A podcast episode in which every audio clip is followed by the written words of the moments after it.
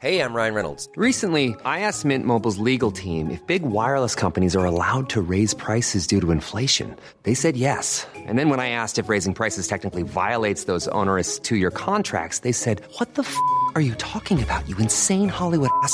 So to recap, we're cutting the price of Mint Unlimited from $30 a month to just $15 a month. Give it a try at mintmobile.com slash switch. $45 upfront for three months plus taxes and fees. Promo rate for new customers for limited time. Unlimited more than 40 gigabytes per month. Slows. Full terms at mintmobile.com. Las noticias. ¿Qué tal? ¿Cómo le va? Buenas tardes. Estás a punto de escuchar Yo soy Javier Alatorre. las noticias con Javier Alatorre. La vamos a pasar muy bien. Comenzamos. Porque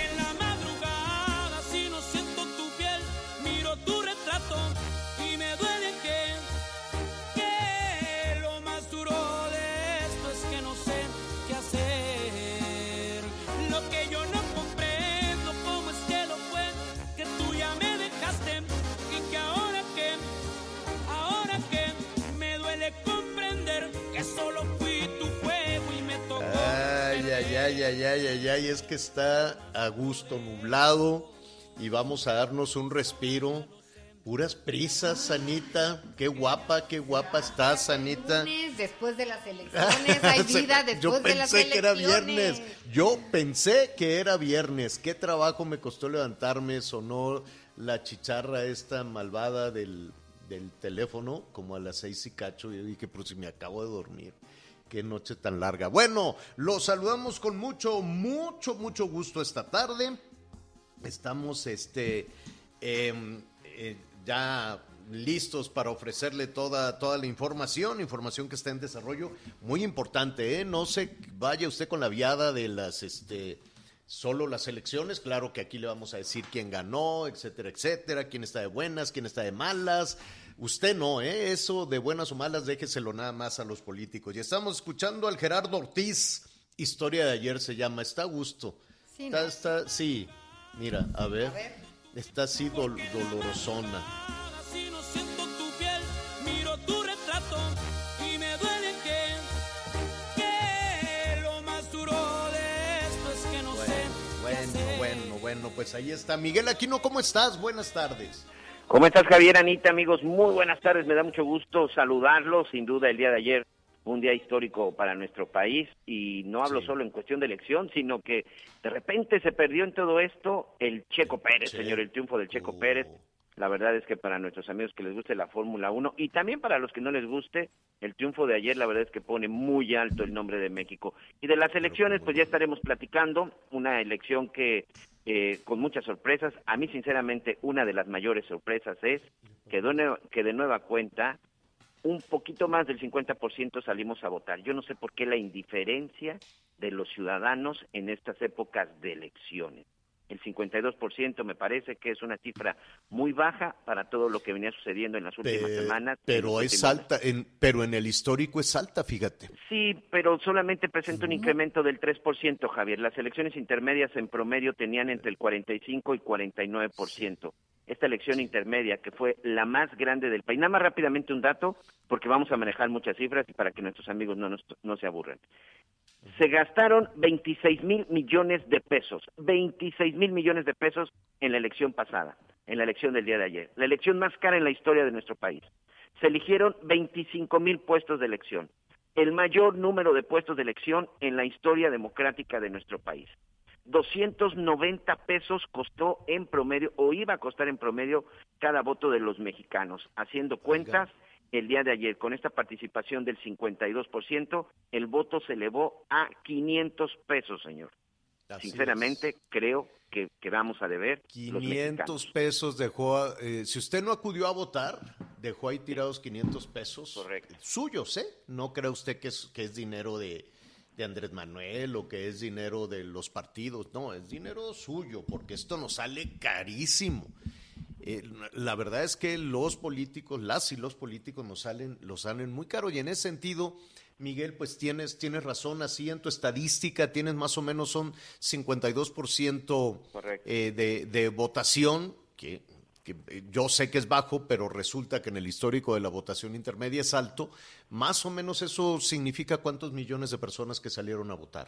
Somos 94 millones de personas. Se calcula que el día de ayer salieron a votar en promedio 49 millones de personas, un poquito más de la Pues fíjate, te tengo una, les tengo una. Hubo más spots de Ah, esos de los claro. que bailaban y que en las botas y mira mis maromas y eh, que, que, que sexy y cosas así. Hubo más anuncios que votantes. Pero miren, y buenas tardes, que están ya muy encarrelados los dos. Muy buenas tardes, qué gusto saludarlos, Miguelito, Javier, amigos. Mira, se instalaron 162.570 casillas.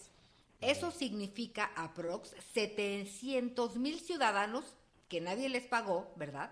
Porque participaron en la instalación de su casilla y pues además de los representantes de partidos y candidatos, hablamos más de un millón, por así decirlo, de vecinos que estuvieron organizando y trabajando Mi todo el día muy y bien, ¿eh? previamente para realmente que se llevaran a cabo estas elecciones. Pues sí, A pero Miguel tiene es razón. importante. Debemos de salir más todavía. Sin duda. Sí, claro, claro. Si Sin salimos más, si salimos más, participar. Es participar, se reduce además el Es dinero tirado, el dinero, el dinero tirado a la basura. Yo sí le pondría también ya un estate quieto al gasto a los partidos, ¿eh? Sí, ya. Es demasiado dinero para que anden tirándolo o que, o que hacer modificaciones legales y decir, quieres hacer payasadas y quieres este, salir en el TikTok y lo que tú quieras, págatelo tú. Págatelo tú. ¿No? Ya cuando tengas una propuesta mucho más seria y demás, bueno, aquí está tu dinero, toma tu dinero, gástelo muy bien. Pero ahorita ya van a desaparecer partidos y todo lo demás y adiós que te vaya bien, ¿no? No, ya, no, no hay forma de reclamarle. Pero, oye, pero eso sí, lo bailado ya nadie se los quita. Ya Esas sí sé, se echaron su bailada todas y todos lo los sé. candidatos. Oiga, Oigan, la buena ver, es que, a ver, Javier, sí, va a dime, haber, es que pues, tengo ahí también algunas buenas. como más o menos seis gobernadoras y muchas alcaldesas y legisladoras. Bueno. No, ahí, Qué- ahí vamos. ¿eh? Aún no hablamos de paridad de género realmente en cuanto a, a los puestos de, de toma de, de decisiones y puestos de elección. Aún no, pero sí avanzamos. Oiga, y esto me parece independientemente- muy importante. Sí, es importantísimo, claro. La, la cuestión, pues va a haber un número importante de gobernadoras, un número histórico en ese sentido, y alguien me voló mis lentes. Pero bueno, ahorita los, los, los recuperamos. La única que ha entrado aquí sospechosamente es Anita, Sí. pero bueno, no lo sabemos. Leo bueno, ah, fue Leo los nuestro tiene, productor. los trae en la cabeza, sí. Apareció. Es que estoy estrenando, miren. A ver, ahora esos. Te- siempre te quieres poner esos al aire y no Sí, los encuentras. nunca los encontramos porque Ya los me verán los al escondía ratito. Leo. Oiga, a ver, rápidamente, información en desarrollo, que es información importante. Hay un asunto que le está dando la vuelta al mundo y que es muy importante porque se está dando a conocer que hay un nuevo medicamento. La FDA en Estados Unidos está probando una nueva medicina. Ya no es con el tema este de la, ¿cómo se llama? De la, De- de- de- del ¿Coronavirus? coronavirus, del COVID. No, no, no, no, no. Este, porque habíamos dejado de lado otros males. Entonces la FDA está regulando una medicina, está aprobando, y al rato le vamos a dar seguimiento, una nueva medicina contra el Alzheimer. Y esto es eh, independientemente de los jaloneos de las elecciones y de quítate tú para ponerme yo. Este es un asunto que a los políticos evidentemente no les importa. Oye, pues debiera, ¿eh? Porque, bueno, No de les memoria importa. corta. No, hombre, No a ellos nada más les importa que, que vayas y que votes por él. O sea, son de una soberbia absoluta, son de, de, de una este egocentrismo tremendo. Entonces dicen, no, lo- tu bienestar y tu salud y todo eso no me importa. Lo que me importa es que votes por mí para yo tener carreritas y no de qué van a vivir. ¿Qué saben hacer los políticos? ¿Qué saben hacer? ¿Tú le encargarías a uno de los que ganaron, el que sea, a cualquier nivel, que construya tu casa? ¿O le dejarías encargados a tus criaturas, a tus niños, a ver, usted, usted señor, usted señora, usted señor se va a encargar de educar a mis hijos? ¿O irías con alguno de los que ganaron a decirle, oye, ¿me puedes recomendar alguna medicina o algo? No saben hacer nada. Ah, lo que sí saben hacer muy bien es venderse ellos. Pero en realidad, si le revisamos, pues no saben, realmente no han sido exitosos en otra cosa, por eso se meten a la política. No, no es que tengan así, oye, pues mira, tienen un despacho aquí, de allá, construyen casas, curan gente, eh, trabajan el campo, nada. Entonces, pues se tienen que buscar una chamba y por eso tratan de convencernos para poder tener una chamba. Bueno, entonces, haciendo eso a un lado, la buena noticia que vamos a investigar es que ya puede haber, porque hasta el día de hoy no había comprobado una cura del Alzheimer. Hay eh, especialistas, hay científicos en la UNAM que han hecho investigaciones, han hecho procesos que se han compartido con el resto del mundo y eso, han, eh, ha funcionado muy bien, pero no había una medicina. Si de ve a la farmacia y tómese este tratamiento para la cuestión del Alzheimer, eso le está dando la vuelta al mundo, lo cual pues hay que estar Su ahí muy comercial pendientes y sería hay que compartir. Aduhelm. Ah, ya tiene nombre y. Aduhelm. Eh, eh, Es, es lo que están diciendo. Eh, todavía hay un, un cierto debate de que si hicieron bien eh, pues todo el desarrollo clínico, pero finalmente ya fue ya fue aprovechado. ¿Y sabes qué, Javier? A mí cuando oigo hablar de este tema, de veras me dan ganas de llorar porque mi abuelita, que tiene 85 años, eh, ya no me reconoce. ¿Cómo? ¿no? Tiene Alzheimer Ay, y entre otros muchos padecimientos que, que sufre y vive día con día, es verdaderamente una tragedia. Mire, uno como familiar se siente desolado porque, pues, ¿qué más quisiera que esta persona estuviera bien? Pero para ellos también debe de ser terrible. Sí. No hay, no hay calidad de vida, no son ellos. Sí. Bueno, pues esa es información que está en desarrollo, ya tiene, ya tiene nombre. Ahora, falta, desde luego, apenas lo acaban de aprobar, pero en procesos de salud las cosas se avanzan muy rápido. Esperemos que los servicios públicos de salud en nuestro país también se pongan las pilas en ese sentido, porque pues ese es otro de los pendientes. Con, con esto de las elecciones nos quitó todo el, el reflector de los acontecimientos verdaderamente importantes como la salud, las medicinas, ¿Qué, qué pasó con el abasto de medicamentos, qué pasó con el acuerdo que se tenía con la Organización de Naciones Unidas, qué pasó con el INSABI, qué pasó con el Seguro Popular, qué pasó con los medicamentos para las niñas, los niños con cáncer, en fin. Yo creo que ahora que ya, bendito sea Dios, se acabó todo el ruido Mira, el electoral habla- todavía va a durar un rato, pero pues empezar a retomar esas cosas verdaderamente importantes. En México puede eh, calcularse que hay más de 800 mil personas afectadas con la enfermedad de Alzheimer que han sido diagnosticadas, pero muchas personas que sufren este padecimiento, por no tener la posibilidad, sus familias, de, de una debida atención médica, pues les dicen, no, pues ya tiene 75 años, es demencia senil, cuando es Alzheimer. Ajá. ¿no? Y, y hay un debate entre demencia senil que otro día platicaremos, pero sí son muchas las personas y sería una un cambio drástico en la calidad de vida de nuestros adultos mayores, eh, Claro. pensando que todos vamos para allá también, Javier. Bueno, pues ahí está en información, además importante que se, que se publica en el eh, diario oficial de la Federación Atención. ¿Se acuerda usted de aquella polémica que había de eh, mantener o de prorrogar o de que continúe en su cargo eh, ministro Arturo Arturo Saldívar, Saldívar. el ministro Saldívar como presidente de la Suprema Corte de Justicia de la Nación y que eso pues desató o detonó muchísimas especulaciones de si esto aplicaría a los otros poderes, ¿no? Empezar por el judicial y que esto pueda aplicar también al poder ejecutivo, etcétera, etcétera. Eh, el hecho es que Arturo Saldívar, si no me equivoco, Miguel, Anita, pues ha guardado silencio todavía. Yo creo que ya hoy, yo creo que hoy que ya se publica y si se publica, pues ya se va a quedar, eh, se va a extender, ¿cuánto? Dos años más Dos en el más. cargo, ¿no? Hubo una modificación constitucional para que así fuera, ¿no?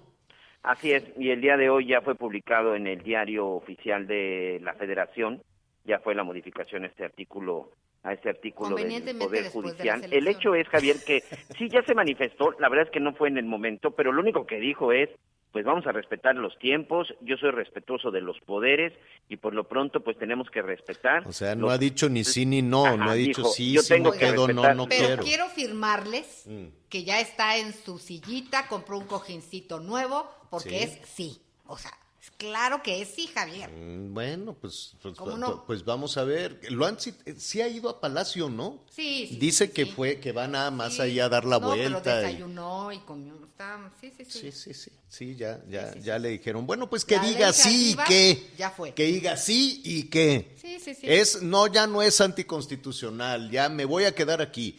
Que por cierto, después de, de esa publicación en el diario oficial de la Federación, le preguntaron al presidente en la mañanera si él también se quiere quedar. ¿No, Miguel? Es correcto, señor. Después de esto y además, bueno, después de la elección y en donde el presidente pues estaba muy contento porque dice que continuará con la mayoría en la Cámara de Diputados. en Cosa donde, que es pues, verdad. Sí, por supuesto, ya estaremos explicando Sí, sí, esta sí. parte. Sí, a pregunta expresa de un reportero de que si buscaría la reelección, si te parece, escuchemos lo que dijo. Perfecto. ¿Usted consideraría para pasar estas reformas usted mismo extender su mandato en la presidencia? No, yo soy un hombre de principios, de ideales. Yo no lucho por cargos, yo lucho por ideales. Yo soy maderista, estoy en contra de la reelección. Yo voy a estar aquí, si lo decide el creador y el pueblo, hasta finales de septiembre del 24. Y terminando mi mandato, me jubilo por completo, pero todavía voy a tener un tiempo, Todavía porque necesito afianzar bien el proceso de transformación. Si con lo que llevamos en esta primera etapa se ha avanzado, imagínense cuando terminemos y ya entregar la estafeta a otros dirigentes, mujeres, hombres, no sentirnos insustituibles y no tener mucho apego al poder, porque el poder solo tiene sentido y se convierte en virtud cuando se pone al servicio de los demás. La parafernalia del poder no debe de importarnos, ni el dinero, solo lo barato se compra con el dinero. Imagínense la gran satisfacción que produce el estar sirviendo a los demás, al prójimo. Bueno, pues eh, hay que eh, poner esto, ponerle Me jubilo, atención pero a todo necesito esto. un tiempo. Traducción. Necesito más tiempo para terminar. Traducción, sí, pero no, lo vemos después. No, no es cierto. No, el presidente dijo que se jubila, por supuesto que termina su mandato, pero pues va a estar muy pendiente de lo que siga, por supuesto, porque no van a estar con, terminados los grandes proyectos, pues que Pero, ah, ¿y eso qué significa? Fue el mismo argumento para Saldívar, de que no iba a lograr este, consolidar la reforma judicial y que por eso, pues entonces hasta que... Pero, A ver, no hay proyecto, no hay proyecto que dependa de las personas, depende de las instituciones. La reforma judicial no puede depender de una sola persona, sí, depende de las instituciones. Eso es lo que yo considero. Sí, que Pues, que creo que es muy importante, este, si me lo permites, explicar un poco el- el asunto de la Suprema Corte de Justicia. La Suprema Corte de Justicia tiene 11 ministros, la forman 11 ministros, y de esos 11 ministros se va rotando eh, la presidencia de la Suprema Corte. El ministro Arturo Saldívar ya fue en su momento elegido y en el 2000, bueno, el próximo año en teoría tendría que haber terminado su mandato, que anterior era de cuatro años y que bueno, pues se iba a, continuar.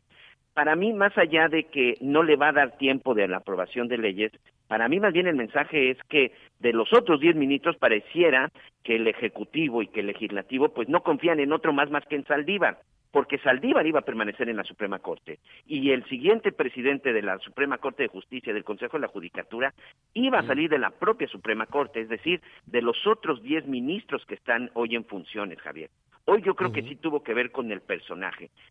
Una, una, una perspectiva muy personal para Pues el eso, presidente a y el ver, Ejecutivo. el resto, el resto de los ministros se deben de sentir verdaderamente Claro, ofendidos. porque verdaderamente ofendidos de que les siguiente digan, no, tú no tienes tenía que ser un ministro. no tienes ni la capacidad ni la honestidad para Ni llevar una reforma, ¿no? No tienes la confianza, la capacidad, o sea, no tienes honestidad y capacidad Claro. para llevar a cabo una reforma judicial que quite la corrupción de esta de, de las instituciones. Eso es lo que les están diciendo. Correcto.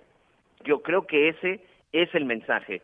No hay otro ministro en la Corte que pueda garantizar estas reformas más que Saldívar, entonces déjamelo dos años más para que finalmente él siga siendo la cabeza de la Suprema Corte de Justicia. E insisto, había otros ministros que posteriormente iban a ocupar el cargo, pero al final seguían siendo los once. Ma, ese para mí, ese es el mensaje, que solamente el presidente confía en el ministro Arturo Saldívar Lelo de la Red. Bueno, antes de ver rápidamente cómo quedó eh, cómo quedaron las elecciones, saludar a nuestros amigos en el, en el resto del país, cómo quedó en la medida de nuestras posibilidades. Bueno, eh, digo no de nuestras posibilidades, sino de la información oficial, para no especular, porque ya ve usted los resbalones que dieron las, este, Oye, las no, casas era, era un encuestadoras. paraíso. No, tantos ganadores que hacían falta puestos. Ya, pues, No, faltaban o sea, puestos, había, unos- había muchos ganadores unas- y muy poquitos puestos. Bueno, a ver, eh, rápidamente iniciaron las clases. Eh, hoy ya estamos en verde, por cierto, ¿no? Ya, ya, si no me equivoco, ya este, la Ciudad de México arrancó en verde y fíjate sí. que fue como un banderazo de salida muy curioso porque eh, en muchas eh, de las casillas en, en diferentes estados del país, nada de que de dos en dos y todos con cubrebocas. Bueno, en la que a mí me tocó, sí. Yo ¿En puedo decir que en mi casilla yo llegué tempranito porque pues, había que venirse a trabajar muy temprano. Estaban eh, todavía terminando de instalar y así me veían como, espérate, si todavía no abrimos. Le digo, no, yo aquí me quedo parado, serio, callado, no Sí. digo nada. Si quieren les ayudo. Y ya terminaron de instalar y muy, muy, realmente muy rápido, muy entusiastas todos los funcionarios de casilla, porque son vecinos, pues, Sí. ¿no? Te conoces, ya se conocen, le tocó a uno y al otro. Todo muy rápido, todos con cubrebocas. A lo mejor porque era yo casi el primero, pues todo era así muy, muy, a ver, te voy a tomar la temperatura. Ah, muy bien, ahora te voy a tomar esto. Entonces, realmente yo quedé muy, muy, muy satisfecho con, con la operación en, en mi casilla, pero lo que estuve viendo a lo largo del día en la transmisión que estuvimos este, eh, eh, viendo es que no en todas las casillas del país la gente usaba cubrebocas. ¿eh? Yo vi en muchos estados que o, sea, o por el calor o por lo que tú quieras, En Campeche no. y en algunos lugares hubo Ya- calores hasta de 40 grados. Pues sí, pero no nada de cubrebocas, Sí, nada de geles, nada de hazte para sí había sana allá. distancia, ¿no? A mí sí. No, ya llegó un vi. momento en que la gente se apuraba, sobre todo si se tardaban, querían saber qué pasaba, y la Pues gente, aunque todavía no abren, das un, un- un pasito para adelante para, para esto. Pero bueno, eh, ya estamos en verde, una buena parte del territorio, del territorio nacional. Por allá Quintana Roo sigue en naranja,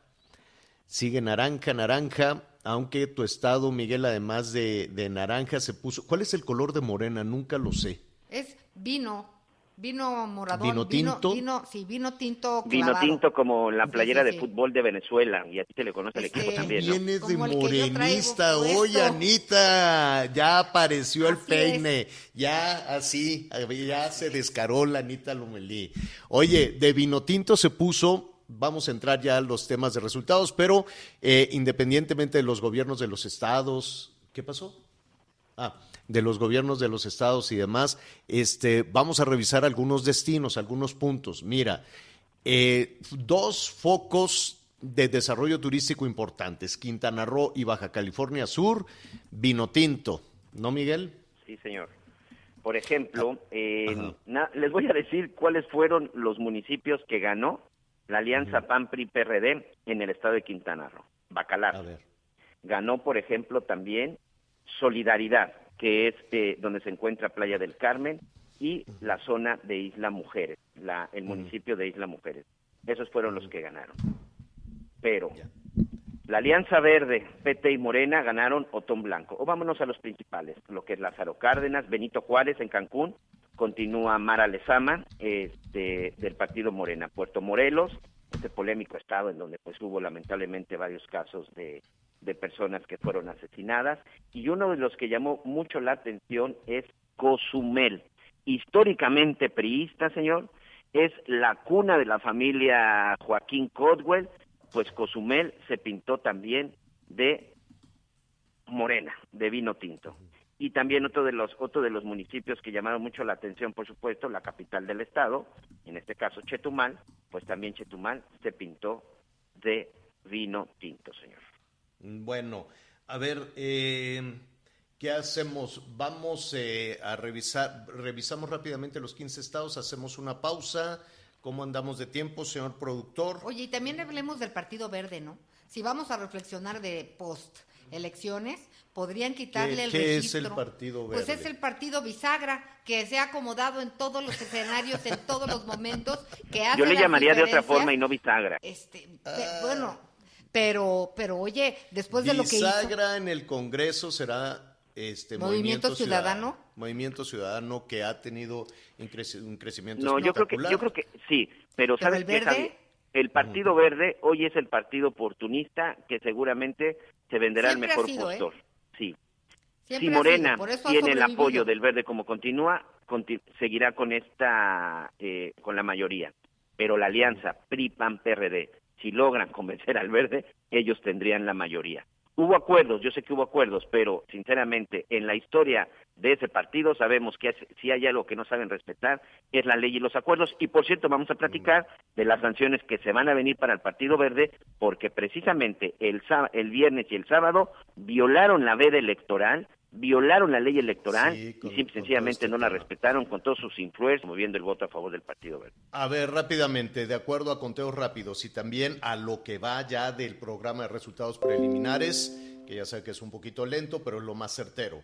De los 15 gobiernos que estaban en juego, Morena se quedaría con nueve. Atención, Baja California.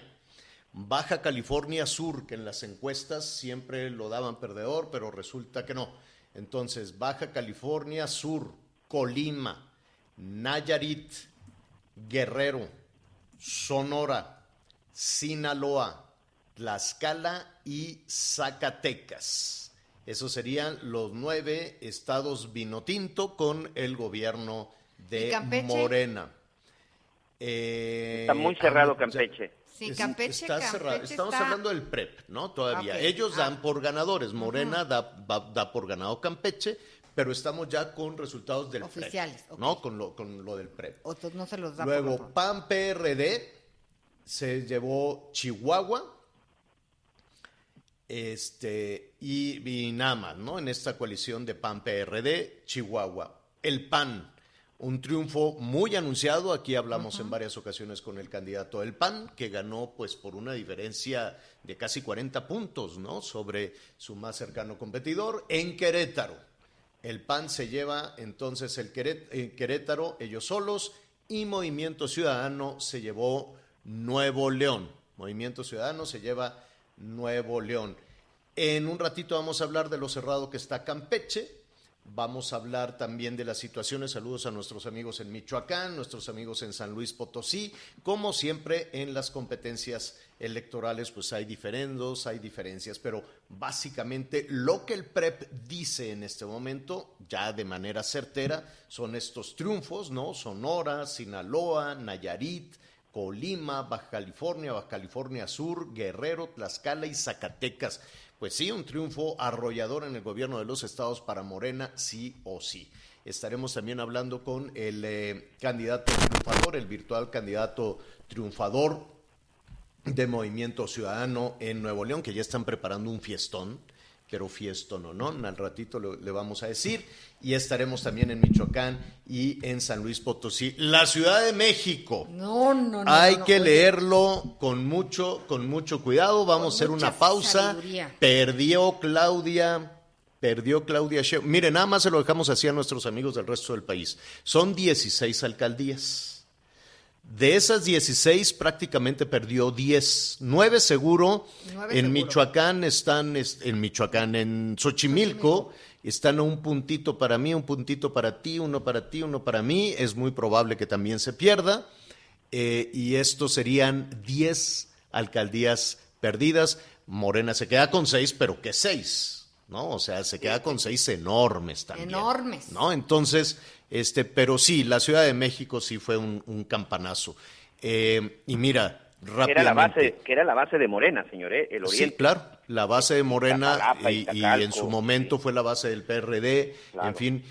Hay que leer con mucho cuidado lo que está pasando en la Ciudad de México, Estado de México, lo que está pasando en las zonas conurbadas eh, más numerosas del país. No quiero decir las más importantes.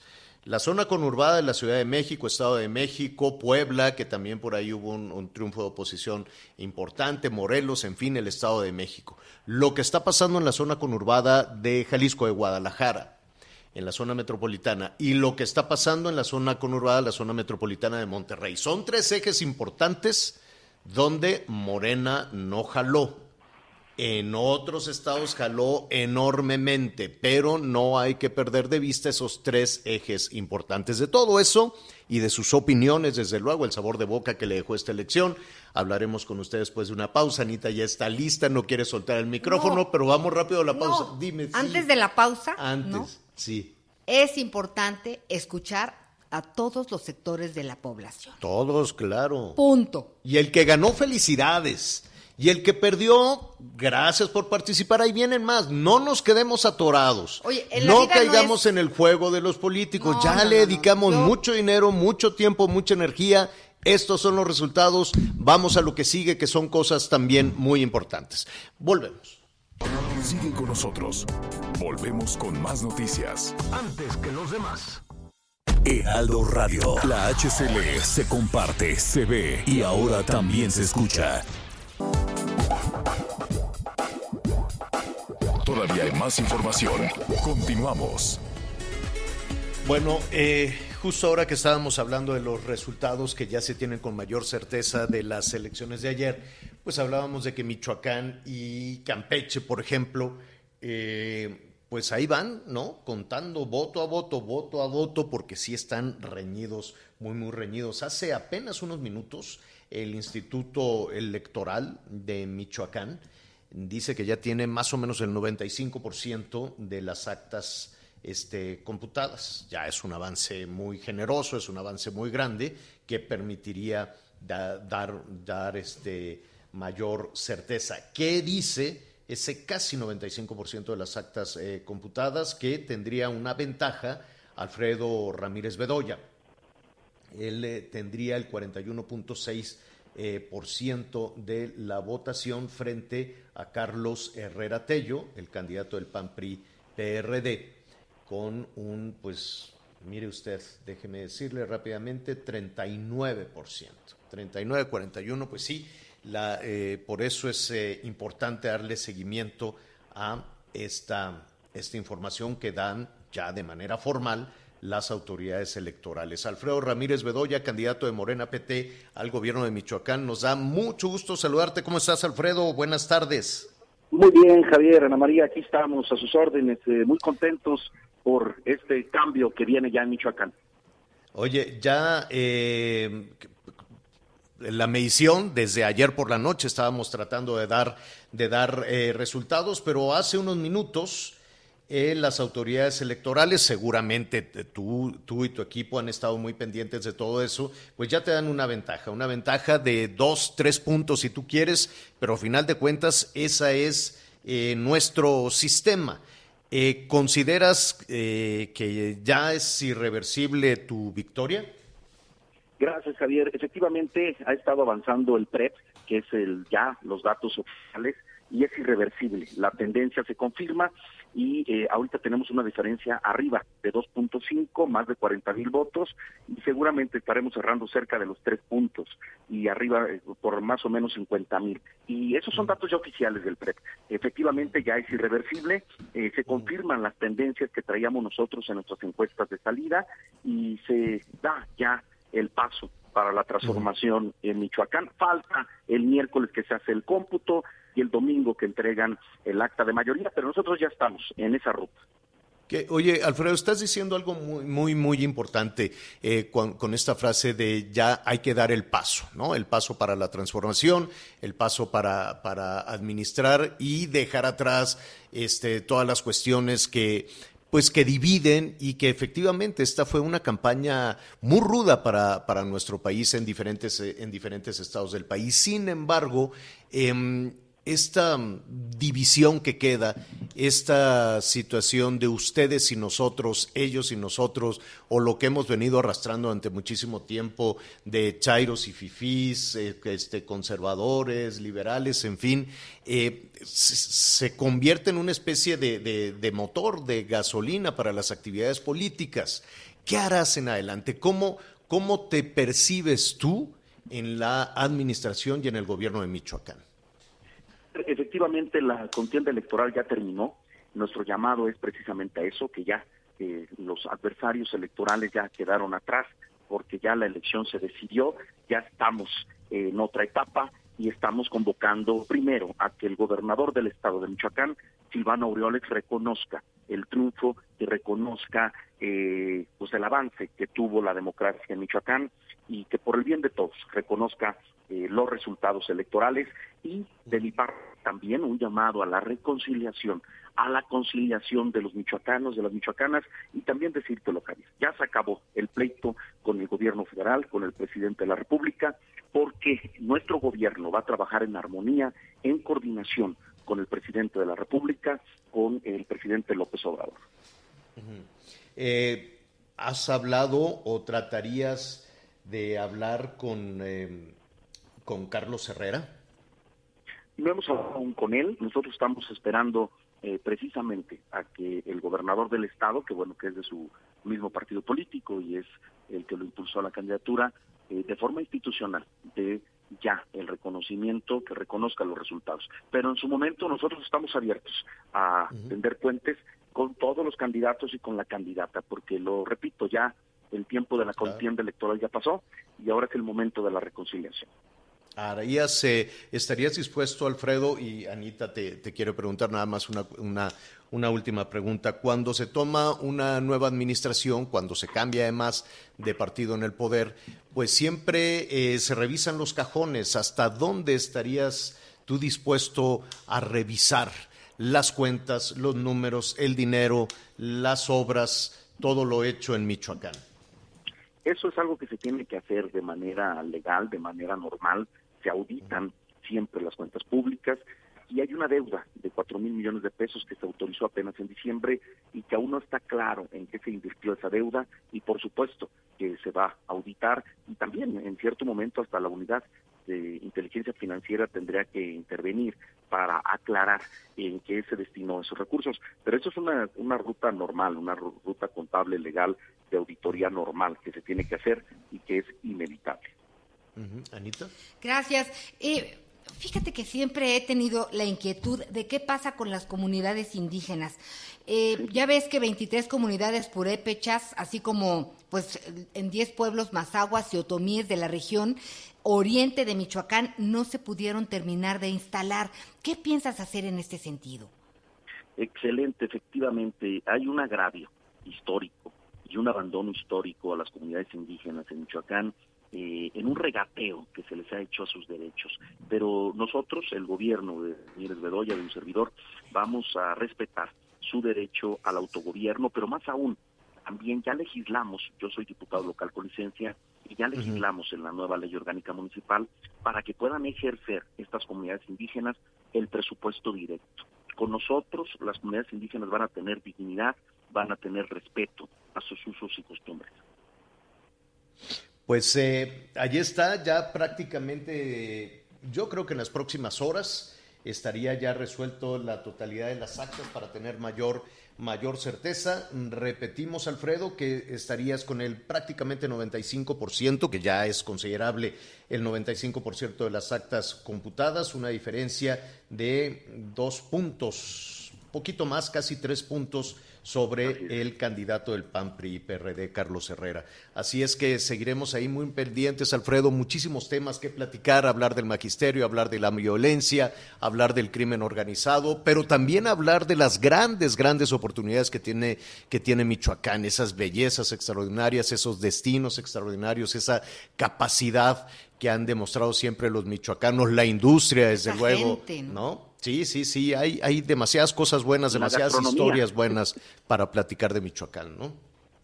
Claro que sí, pues les agradezco muchísimo que nos den oportunidad de comunicarnos con su auditorio, que es muy amplio eh, a nivel nacional, para pues sobre formar correctamente lo que está ocurriendo acá en nuestro gran estado de Michoacán y están todos invitados a Michoacán. Que, desde luego te estaremos saludando muy pronto. Muchísimas gracias. Aprovechamos, eh, además estuvimos platicando aquí con Alfredo Ramírez Bedoya, candidato de Morena PT al gobierno de Michoacán y saludamos a nuestros amigos en Morelia que nos escuchan a través de El Heraldo Radio. Hacemos una pausa y volvemos. Sigue con nosotros. Volvemos con más noticias. Antes que los demás. Heraldo Radio. La HCL se comparte, se ve y ahora también se escucha. Todavía hay más información. Continuamos. Oiga, este, también vamos a hablar, eh, bajándole desde luego también el tono, el tono electoral, que ya ve que son, pues, demandan demasiada atención, ¿no? La clase política, pero hablaremos de los ejercicios estadísticos. Hay empresas muy buenas, hay empresas muy serias que tienen un margen de error, pero hay otras que dieron unos resbalones espantosos que ni siquiera estaban en el margen de error y que constantemente, mira, eh, por ejemplo, Baja California Sur constantemente lo ponían eh, en una victoria para, para el PAN, ¿no? Y la diferencia, la voltereta es, este, es tremenda. Hay quienes dicen que los ejercicios que hacen de encuesta de salida, pues hay ese voto oculto, ¿no? Dicen ese voto oculto, ese voto callado de la gente que no quiere responder por alguna situación o la gente que, que a última hora puede definir su voto. El tema en la Ciudad de México también, ha sido, también sorprendió muchas de las mediciones muchísimas de las mediciones que aquí incluso le presentábamos y que pues le daba una cómoda ventaja a Morena, ¿no? Y Morena se llevaría pues de las 16 alcaldías, pues dejaba pues únicamente Coajimalpa para el PRI. Benito Juárez para el PAN. Este, y párale de contar, ¿no? Entonces decían, no, hombre, pues Morena se va a llevar 14, le va a dejar una al PRI y le va a dejar otra al PAN y zómbale, le se, hubo una, una este, en realidad, eh, Morena perdió, a reserva de confirmar Xochimilco, de las 16 perdió 10. De las 16 perdió 10. Se mantuvo y estamos a punto de establecer comunicación con Iztapalapa, la alcaldía de Iztapalapa, para Clara Brugada, que ha hecho muchísimo trabajo político en Iztapalapa y es una de las este, alcaldías más importantes del país por el peso político que tiene, ¿no? Es, y que se ve trabajo, ¿eh, Javier? Y complicada, sí, yo también creo que ha hecho un buen trabajo. Se ve trabajo. Yo que pues, soy originario y que tengo mi residencia en la Ciudad de México, eh, precisamente en Iztapalapa, sí te puedo decir que sí, que sí se ha visto trabajo. Ahí de repente le han metido obras del gobierno federal como este asunto del cablebús que ha sido toda una locura, pero Sí, se ve trabajo, se ve trabajo en Iztapalapa. Y sabes aquí que sí es muy lamentable, y mira que yo siempre he reconocido el trabajo de Claudia Sheinbaum desde la época en la que estuvo pues trabajando como secretaria de, de Medio Ambiente y también en la Ciudad de México y también haciéndose cargo de otras cosas, pues es muy lamentable porque hoy no reconoce que se han hecho las cosas mal, hoy no reconoce que ha fallado en algo y que ahí está el resultado de las urnas. Hoy, ¿sabes quién es el culpable de que Claudia Sheinbaum haya perdido la mitad de los de los las guardianes de la galaxia. Los medios de comunicación, señor, por las campañas de desprestigio. Sí, señor. Las campañas de desprestigio y las campañas de desprestigio que se han hecho en contra del gobierno de Claudia Sheinbaum es lo que provocó la reacción de la gente, lo que dice la jefa claro de que gobierno. no, la, la, la verdad digo, uno agradece que le den esa magnitud a los medios de comunicación, pero no es así. Los ciudadanos son, este, yo no creo que los ciudadanos eh, eh, puedan ser eh, en sus decisiones o en, eh, o en, su pensamiento político tan débiles de que un medio de comunicación lo va a convencer. No, no, no, para nada. Los medios de comunicación son eso nada más, un medio para comunicarnos entre los ciudadanos. No se vale, digo, no, yo sé que cada quien puede buscar responsables. Es cuando llegas a una casa y se rompió algo. ¿Quién fue? No, pues fue fulano, fue mangano. Y no faltaría también decir en una casa, es que fueron los medios de comunicación y por eso se rompió el, se rompió el florero, ¿no? Se rompieron unas lámparas, dos lámparas se me rompieron en la casa nadie fue. Y así quedaron hechas pedazos, se cayeron y lo único que faltaba cuando pregunté quién fue, ¿no? Este, pues era también que dijeran los medios de comunicación. Mire, vamos a hacer una pausa, le vamos a decir cómo quedó, por qué es importante hacer esa reflexión en torno a la Ciudad de México. Nada más le digo, la Ciudad de México desde el 97, que llegó la izquierda Hizo muchas cosas buenas, hizo muchas cosas también considerables, pero fue la vanguardia en el pensamiento político de México. La Ciudad de México es el bastión, el bastión de la izquierda, y desde ahí empujó para conocer el mapa político como ahora lo estamos viendo, absolutamente de izquierda en el país. Y resulta que empuja a la Ciudad de México a cambiar y ahora la que cambia a la derecha es la Ciudad de México. Entonces, eh, sí habrá que, que- que ver qué es lo que, que está sucediendo. Le vamos a decir más o menos cómo, cómo queda la Ciudad de México. Eh, Morena pierde 10 de las 16 alcaldías. El PAN es el gran triunfador. Este, el PRI, pues por ahí queda. ¿Sabe qué? El gran perdedor de esta elección es, el PRI. Sí, lo creo. El gran perdedor no se llevó nada, por más que Alito decía, y ganamos aquí, acá, y acá, y acullá, y pues ganamos por todos lados, ellos sabían que no habían ganado nada. El PRI es el gran perdedor y también sabemos por qué. Y lo supimos y con mucha certeza desde la administración anterior de Enrique Peña Nieto. Vamos a hablar de este tema en unos minutos más. Sigue con nosotros. Volvemos con más noticias. Antes que los demás. Heraldo Radio. La HCL se comparte, se ve y ahora también se escucha. Todavía hay más información. Continuamos. Mira, eh, en un momentito vamos a, continuar con este tema de las zonas metropolitanas, no hay que perder de vista. Y sí, muy comentado también lo que ha sucedido en la Ciudad de México. Recuerde javieralatorre.com, Javier Alatorre MX. Eh, vía streaming vamos a continuar con esta, con esta conversación. Muchísimas gracias por todos sus comentarios y puntos de vista. Ya tenemos comunicación con Clara Brugada. Em, ella pues es la candidata triunfadora a la alcaldía de Iztapalapa. Clara, qué gusto nos da saludarte de nueva cuenta. ¿Cómo estás? Hola Javier, ¿cómo estás? Aquí contenta saludándolos. Oye, oye, Clara, bueno, aquí le estábamos dando la dimensión, desde luego, lo que representa a nivel nacional, eh, desde luego, Iztapalapa, por sus dimensiones, por el peso político.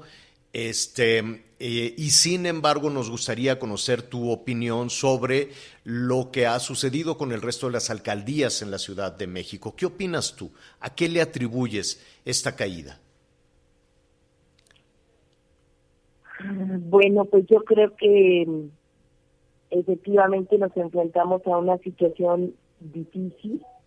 Me parece que mm, que pues hay un factor muy importante que tuvo que ver toda la guerra sucia que hubo por el tema del de la línea 12 se Ujú. utilizó por parte de algunos partidos del bloque conservador eh, ese tema para capitalizarlo políticamente.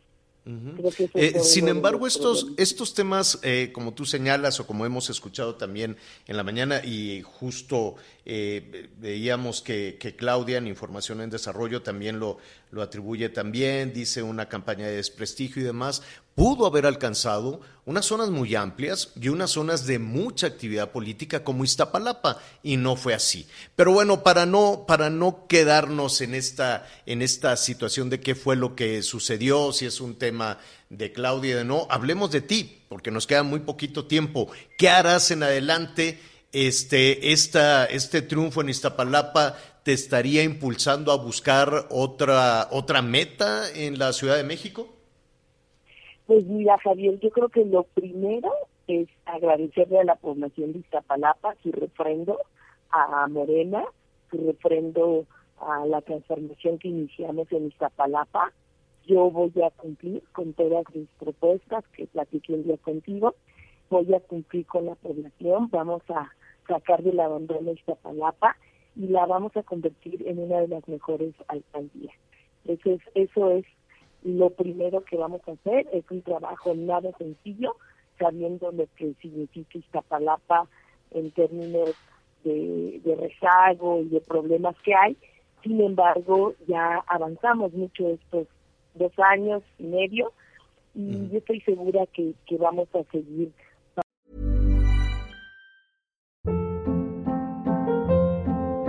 Hold up. What was that? Boring. No flavor. That was as bad as those leftovers you ate all week. Kiki Palmer here, and it's time to say hello to something fresh and guilt-free. Hello Fresh. Jazz up dinner with pecan-crusted chicken or garlic butter shrimp scampi. Now that's music to my mouth. Hello Fresh. Let's get this dinner party started. Discover all the delicious possibilities at hellofresh.com.